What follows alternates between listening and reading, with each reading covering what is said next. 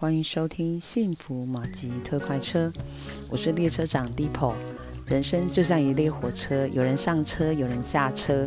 有时你是车上的旅客，有时你是月台上送行的朋友，当然你也可以是看风景的游客。Deepo 会分享许多旅客的生命故事，有些跟保险有关，有些跟生命有关，有些跟生活有关。幸福马吉特快车即将启动。今天来说说 Deepo 的工作。Deepo 我在定律保险经纪人台中营业处已经服务二十二年喽。简单来说，我的工作就是做保险规划。许多人对于保险经纪人的印象，可能是卖很多家保险公司的商品。除了商品多样化之外，我们跟一般单一保险公司的业务人员还有什么差别呢？那就是立场的不同。保险法第九条说到，保险经纪人是基于被保险人的利益，带向保险公司洽订契约的人。万一发生理赔纠纷的时候，我们是站在客户的立场，协助客户争取理赔。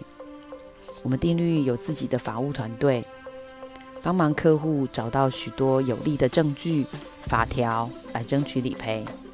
最近啊，我有同事遇到跟我们合作的某一个保险公司，在客户住院用药上有一些争议，不理赔，其实也没多少钱，大概呃不到两万块。协商之后，保险公司仍然坚持不理赔。那我们公司的法务就协助我们的同事跟客户写申诉函，寄给不理赔的保险公司。这个部分是我们坚持的部分。万一发生理赔纠纷的时候，保险公司的业务人员也一定会想要帮客户争取理赔，但是他们的律师团队会站在我们这边吗？会帮客户站在？呃，客户这个部分争取理赔吗？我举一下我自己客户的小例子。我的客户叫小璇，他骑骑骑机车发生车祸，小璇有擦伤跟门牙断裂。那外伤治疗的部分当然就是一定会理赔。问题就出在做假牙的部分。小轩选择用做牙套的方式来处理他的假牙。那大家可能有听过断一颗牙齿要做三颗假牙，那一颗的费用是六千块，所以假牙的费用是一一万八千块。那呃，跟我们合作的保险公司呢，他说他只能赔一颗的钱，而且最多就是赔五千块。那我跟理赔人员沟通之后，他还是很坚持，他说断一颗我就是赔你一颗啊，怎么可能赔你三颗？而且最多一颗就是赔五千，这是上限，就是公司呃的规定。这个部分我没有办法接受，那我就请我们总公司的法务人员跟保险公司的理赔去做沟通。那我的诉求很简单，就是客户事实上是断一颗牙齿，但是他事实上是装了三颗牙齿，所以你就是必须赔我三颗假的费用，而且一万八一块钱都不能少。那医药费的部分呢，呃，很早就赔下来了。那经过几次的沟通，保险公司，呃。到最后跟我们的法务说，他同意完全的理赔，就是赔客户一万八千块。我想在定律的二十二年来，这个部分是我们所坚持的。法务对业务人员来讲，他就是我们在业务工作上的后盾。这样子的几万块甚至几十万的案件，其实在我们公司是不胜枚举。在购买保险的过程当中，我相信保险公司一定都不是故意不理赔给客户的。那可能在理赔上面遇遇到一些疑点，然后让保险公司他暂时不想理赔。那对消费者来讲，那怎么去争取呢？谁会帮我们争取？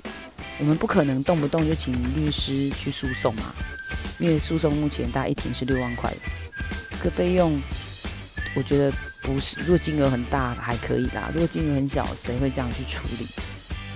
那我们公司有一个呃律师的团队在协助客户。那需要真的到诉讼的时候，在事前会有协商或者发文的部分，那我们的律师团队都会来帮助客户做这样子的呃一个协调。定律已经三十五年了，说实在话，走到法院的诉讼真的不太多，通常都在呃理赔。不赔之后，我们就先请我们的法务人员先来先行处理这个部分，那做一个协调。很少走到呃真的诉讼的部分。我最近在帮一个新朋友做保单体检的时候，那呃我就会把他呃已经有买的旧保单先做一些整理，那会整整理成一张嗯个人的资料。那每一份保单呢，当然也会有自己呃每一张保单的内容。那有一些有储蓄还本的部分，我也会替客户把每年呃几月几几月的部分会领钱，然后都会把它写出来。那我的客户里面呢，有几个呃超爱存钱的妈妈。他们很早以前就买了这样的保单，那他就会告诉我，这样子呃领回的这张表格是他们最喜欢的。那通常时间到了，他们就会去银行刷步子，看看钱钱有没有汇进来。那我曾经有几次遇到客户，呃钱没有汇进来，他就非常紧张的把我叫去问我钱到底汇到哪边去。那有一次呢，我有个客户，呃要被保险人都是他的孩子，那我就请他的儿子打去问说钱到底汇到哪里去。那后来孩子告诉我们说，是汇到妈妈其他的户头去，而且两张保单汇到不同的户头。那基本上来讲，这个部分原则上是不会钱不见的。那只是有时候我们呃不小心可能拿了一个随手拿了一个本子，然后就请保险公司把钱汇到那个本子上面去，这样子就比较呃没有看到。那呃我在呃帮客户做调整的部分呢，我会有一个。我自己简称它为九宫格啦。我的同事也还蛮喜欢，呃，使用这样的格子。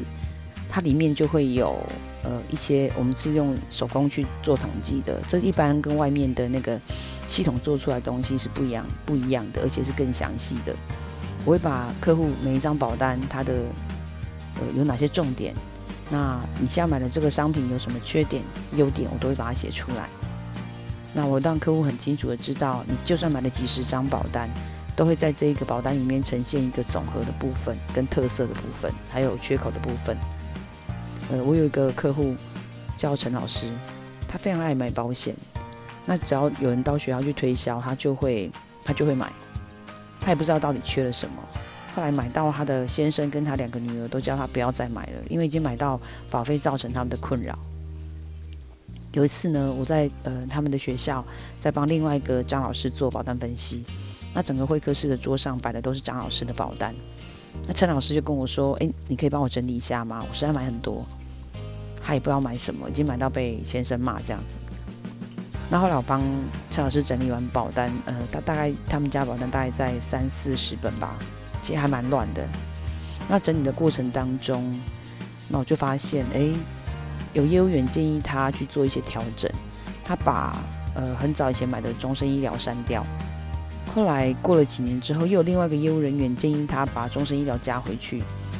那他有两个孩子，有一个加了，一个没有加。那陈老师夫妻都有买实支实付的医疗险，但是两个小孩都没有。那我就把他所有的保单整理完之后，一一的列出来，然后很清楚的说明清楚说你的保单有什么特色，然后有什么缺口。那有什么问题？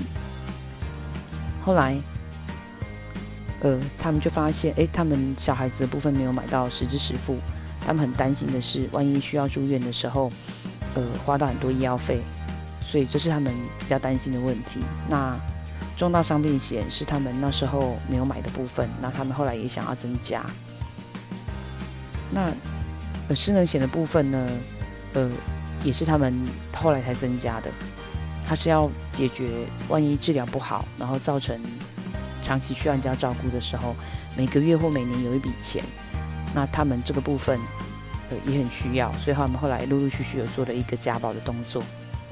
其实，在陈老师全家的保单详细的整理之后，我都会告诉他跟他的家人说：“你把我的表格留下来，如果未来有什么看不懂的，或是你想要了解的部分，在这张保单上面都可以看得很清楚。”那只要翻出来就可以知道。那有一些朋友其实他很害怕被保险业务人员看保单，这个是我可以理解的，因为可能曾经有被人家看过保单，然后就请他们保单做解约或者重买的部分，或者是调整一大堆。那我只是把客户的保单内容说明清楚，如果有缺口，那缺口会造成什么问题？那我会讲，我会讲得很清楚。那最后客户要不要调整，那是客户自己的决定。我在整理保单的过程当中，其实我都很诚实的告诉客户，你买这些保险要解决什么问题？那解决了吗？如果没有解决，那怎么办？那呃，预算可以调整成多少？那我们会用最便宜的保费做最高的保障。那既然已经要请我们保险经纪人来做规划，当然你就是要找像我这样子专业、服务又好的人，不是吗？你有任何的保险问题可以找我，想要整理您家的保单也可以找我，这一切都是免费的。你喜欢我的节目吗？欢迎订阅，我每一周至少会有三次以上的更新。如果你有订阅，就很快就会收到通知。也欢迎分享给你的朋友，请记得帮我按赞或者留言鼓励我，你的鼓励对我很重要。如果有任何的问题，都欢迎留言给我。我是幸福马吉特快车列车长 Depot，列车即将抵达。要下车的旅客，请记得收拾你的记忆。